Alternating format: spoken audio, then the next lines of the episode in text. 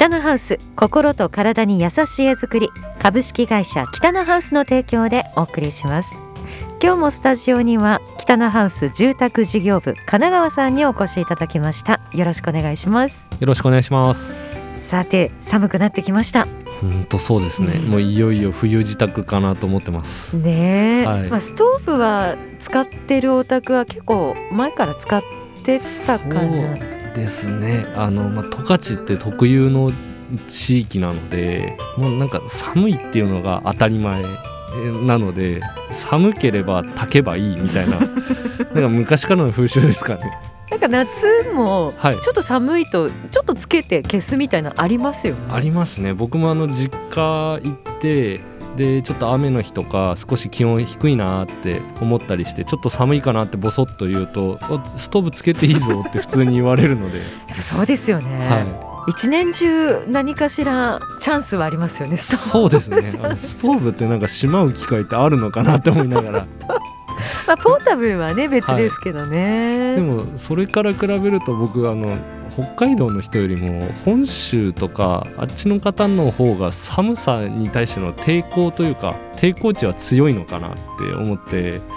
間違いないですね、で僕のお客様でも本州から移住してきた方とかいらっしゃるんですけど、お家に行くと、まあ、割とその自分家の気温とはちょっと違うんですよね。はいはい。で部屋に入るとこう1枚着込むっていうんですかね。多分寒いと着込むっていう風習があるのに対してあの北海道というか十勝の方、まあ、全般って言ったら言い方悪いですけど寒くて仕方ないんだからっていうので寒ければつければいいっていう本当なんかそういうのが根強くあるから僕北海道の人の方が寒さに弱いんじゃないかなってよく思います。おっしゃる通りだと思います。はい、寒いとあちょっと何か着てっていうよりもはい。つけちゃおうっていう。そうですね。方が。でストーブつけた後のあの脱ぐってことに対しては抵抗はないんですけどね。で着ることに抵抗があって、なんでしょうね、はい、でも平気で正月に家の中ガンガン暑くなって短パン T シャツでアイス食べてるっていうのはなんかザラにあるような気がして。ちょっとした贅沢ですよね。そうですね、ええあの北海道今今の考え方からすると暖房費の無駄でしかないと思うんですけど。確か着ることはなんかちょっと億劫なんですけど 脱ぐのは全然平気でこう1枚脱げるので、はい、考え方を変えていかなきゃいけないですね。そうですね。これからの時代を考えると、はい、北海道も変わるかもしれませんね。そうですね。寒さに強くなります、はい、さて、はい今週はドラフトの話題を、ありましたね、こは、れはしないわけには。いマストな話題かなと思います。今回のはい、ドラフトはどんな風に感じましたか？えーとですね結構なんていうんですかね。僕も正直リアルタイムでは見れなくてあの中居君がやってる番組でちょっとこう下にテロップで出るような感じであのいつもみたいに緊迫した抽選をこうずっと見るって形ではなかったんですけど終わってみるとなんかすごくチームカラーが出てる補強の仕方っていうのが見えたかなと思います。そうですよね。今年は球団が競合してっていうようなドラフトではないというふうにも言われてい。たんですけれども、隅田選手がはい、4球団。そうですね。4球団ありましたね。それ以外は割とこうドラフト1位から各球団欲しいと思っていた選手を確実にっていうところではありましたよね。なんかこうすんなり1球団ずつ取ってったかなっていうイメージが多かったかなと思います。さて DNA はそう結果いかがですか、はい小園君っていうはい、高校のピッチャーをあの1位指名で球界でもあの世代でもナンバーワン左投手って言われてる子で先発のローテーションがなかなか今手薄になってるのでもうすぐにでも上がって活躍していただきたいんですけども、まあ、あの未来ある子なので焦らずにじっくりとあの下積み積んでから上がってきていただいて上がってきた際にはもうバリバリ活躍してほしいですね。横浜今回社会人の指名はなかったんですね。そうですね。結構若い層を取り入れてるので、まあ、これからの12年後に期待かなとは思うんですけどもあの今いる一軍の戦力でも、まあ、あの正直十分に戦える中ではあると思う中でちょっといまいち噛み合ってないところは出てるんですけど、それが噛み合えばあの全然来シーズンも戦えるとは僕はちょっと見させていただいてますので どの立場からだって話なんですけどファンとしてははい。もうそこまで。そうですね。なのであの 12年先を見据えてのドラフトじゃないかなっていうのは僕今回ちょっと見てて思いました。全部指名が終わってざっと見ると、あこういうふうにチーム考えてるのかなって少し分かるところもありますね。そうですね。前あのちょっとお便りもいただいた広島カープあはい。はい、の今回の補強もなんかすごく面白くて結構社会人というか、はい、かなりですよ。即戦力が多いような選び方をしてるんじゃないかなと思いますね。そして、神奈川さん注目の森木選手。はい、なんで指名しなかったんだろう。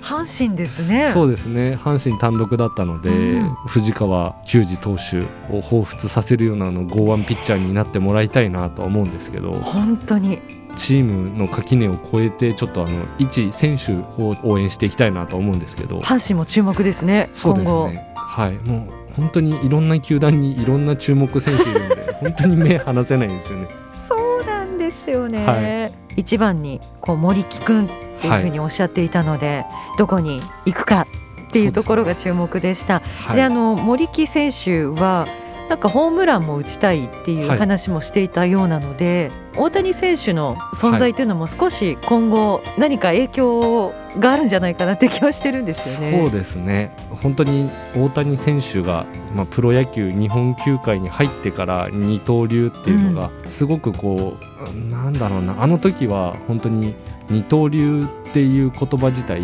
どうなのっていう賛否両論の声がすごいあったと思うんですけど今なんかそれをこうちょっと推進するわけじゃないですけど、うん。まああの後押しできるっていうのはあのメジャーに行ってる大谷選手の活躍もあってこそだと思うのでやっぱり今の世代はみんな大谷選手に憧れる子が多いんじゃないかなと思いますし、まあ、そもそもそのプロに入ったからって言ってもうピッチャーに専念外野に専念って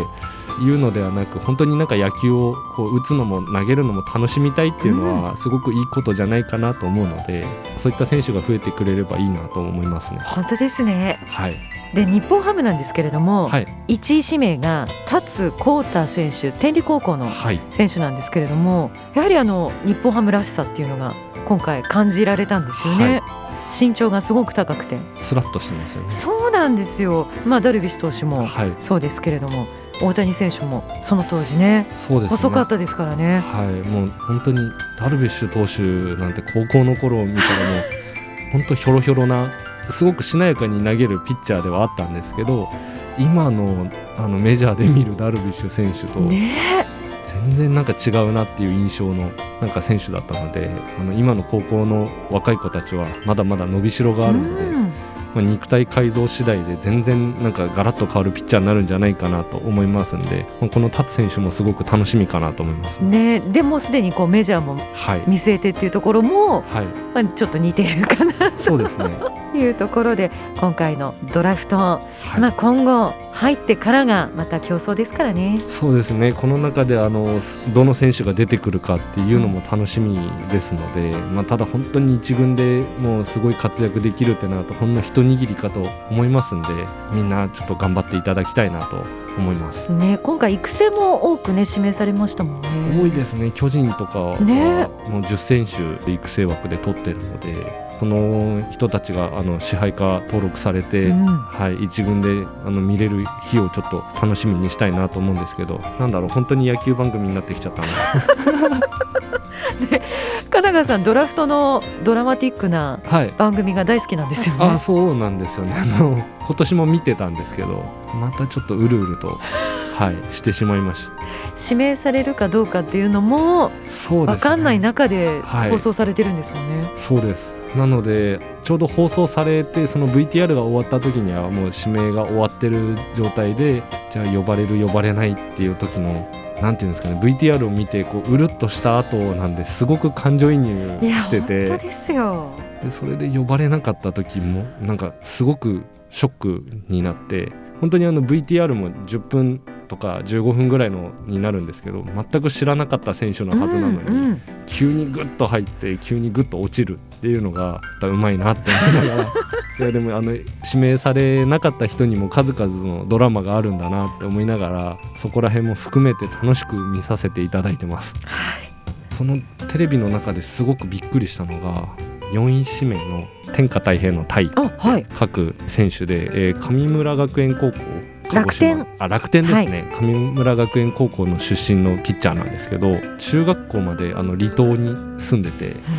野球をやる環境がなくて野球部員が1人っていう状態でそれで高校に入って高校3年間あの野球に触れてその3年間でドラフトに指名されたっていう。いやそれまで野球チームプレーとしては経験してないはい。ですか？野球を教えれる人がいなくてで両親がこれ僕もあの完全にテレビを見た受け売りなんですけど両親のお二人が海上タクシーをやっててうんでその方も野球経験がないんですよ。うん。でどうやって教えたらいいかっていうのでその海上タクシーの船の上でシャドーピッチングをさせたりだとか海に向かってトスバッティングしてお父さんがこう船で球をこう拾いに行ったりとか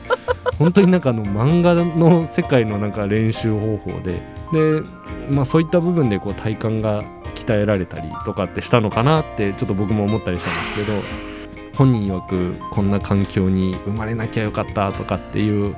言葉をこうお母さんにも言ってしまったこともあったらしいんですけどそれで高校に入ってあのお母さんに初めてこう「ありがとう」っていう言葉を聞くだけでもう僕全然もうワンワン泣いてるような感じで で子供に「パパなんで泣いてる?」そうなりますよね。そうですね。はい。いやー活躍期待ですね。そうですね。そういうのを見ると、もう本当になんかまた注目選手がどんどん増えてくるので 本当に家にあの12台テレビあって全部こう野球中継 できたら一番いいなと思うんですけど。そのぐらい。将来の夢ですね。自分の書斎に12台ちっちゃなテレビ置いて同時中継でずーっとこう見てるっていう、それ楽しいですね、はい、これ多分究極の僕の時間の使い方かなと思いますので、確かに。はい、ぜひあのできる方はやってみてください。さてではここからは北のハウス、はい、お家の話題を進めていきたいと思うんですけれども、はい。本当に寒くなりましてはい、この時期車で街の中走ってますとはい、すごくこうお家を今建て始めたんだなっていう基礎の工事をしているところがすごく目に入るんですよね。そうですね。僕も走ってるとよくあの着工現場っていうのは多くあの見受けられるんですけど、多分この時期ぐらいが一番まあピークというか駆け込んでくる時期かなと思いますね。冬は難しいんでしえーとですね、正直やろうと思えば、まあ、冬であろうと着工することは可能です。かなりでも凍りますよね。そうですねあのよく昔自分の親世代だとかからはあの冬工事だとか冬に家を建て始めるのなんてもう言語道断だってよく言われるんですけど、あの昔はですね多分そういった環境が整ってない中でだったんでなるべく控えるようにはしてたと思うんですけど正直今その土が縛れてる状態だとしてもあの機械で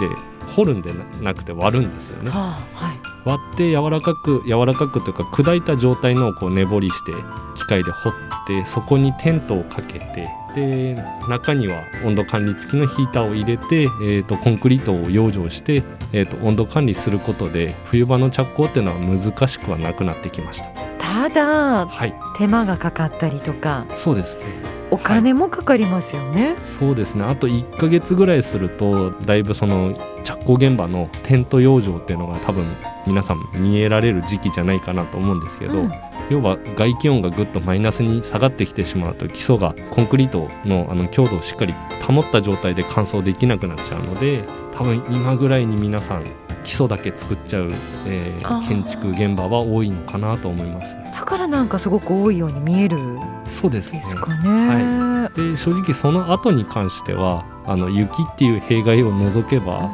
家を建てることに対してはそこまでデメリットはないので本当にあるとしたら職人さんが寒いっていうのと北のハウスで言えば僕らが除雪の現場が多くなるっていう観点が一番強いかなと思います。昔に比べると、はい冬でも現場が動いている数って増えてるんですか？えー、と増えてるとは思います。であの僕も入社した時はですねあの、まあ、ヒーターだとかっていうのも、まあ、あの借りるのにもやっぱりお金かかりますし、あそうなんですね、はい、あの常時持ってるわけではないと思いますのでそういった部分のあのテント養生だとか暖房養生っていうのはだいぶ費用としても増えていきます。なのでできなくはないんですけど冬場はなるべく減らす方が望ましいかとは思うんですよね、うん、ただあの職人さんたちも通年いらっしゃいますのでその方たちの現場をなくすことができないゆええー、まあ、冬工事っていうのもさせていただきますしもちろんあの春先をめがけて、えーと、やっぱりお家に入りたいって方もいらっしゃいますので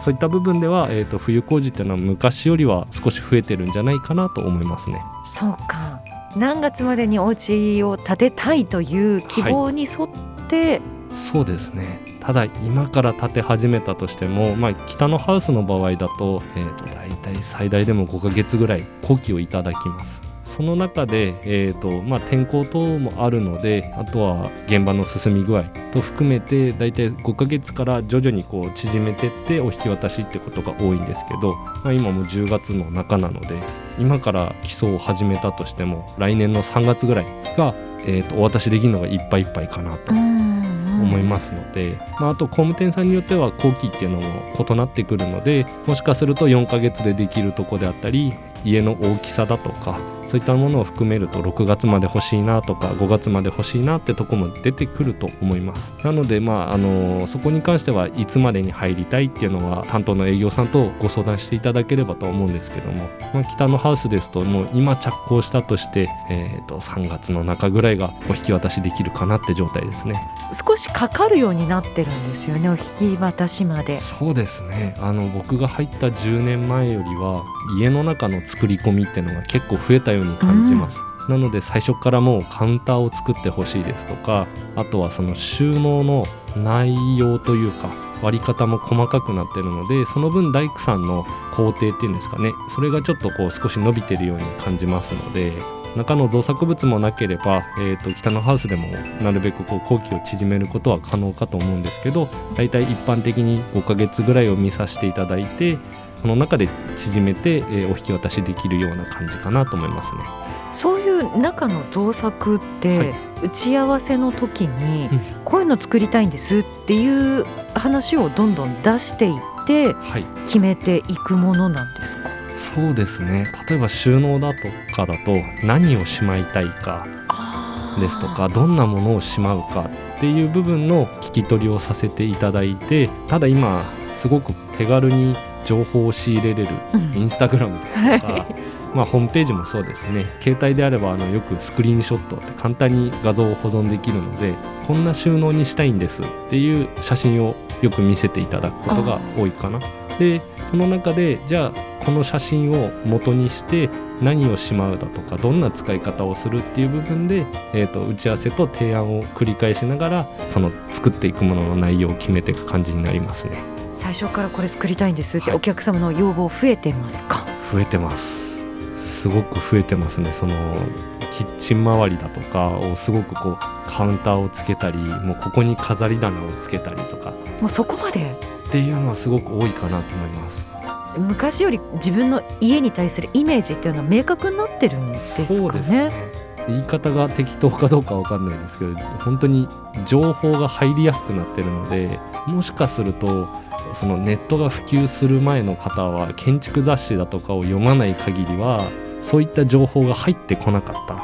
建築屋さん自体工務店さん自体もそこまでの知識までいってなかったのかもしれないですしそういった提案がなくそのまま行って立った後にこれ作ればよかったとかっていうのが結構出てくる可能性は昔のがあったのかなと思いますね。なのでスタートの要望としては昔よりは断然増えてるかなと思います。一番多いのは収納ですか？そうですね。収納であったりカウンター関係あのその書斎周りの使い方棚だとかもそうですね。結構収納は結構いろんなタイプがありますね。通常のあの可動棚って言って棚を動かせれる棚を作るだとか固定棚の他に最近何件かここ数年で作ってるのはあのランドリースペース。室内干しをして、えー、そこからハンガーから外して折りたたんで収納ではなく、うんうん、と何本もパイプをかけて、うん、えー、その横にもう棚を作っちゃうんですよね。で乾いたらスライドしてもうそこで収めちゃう。その T シャツとかももうハンガーのまま、えー、でもその方がシワになりませんもんねシワにはならないですねであの、うんと、畳む手間もないので、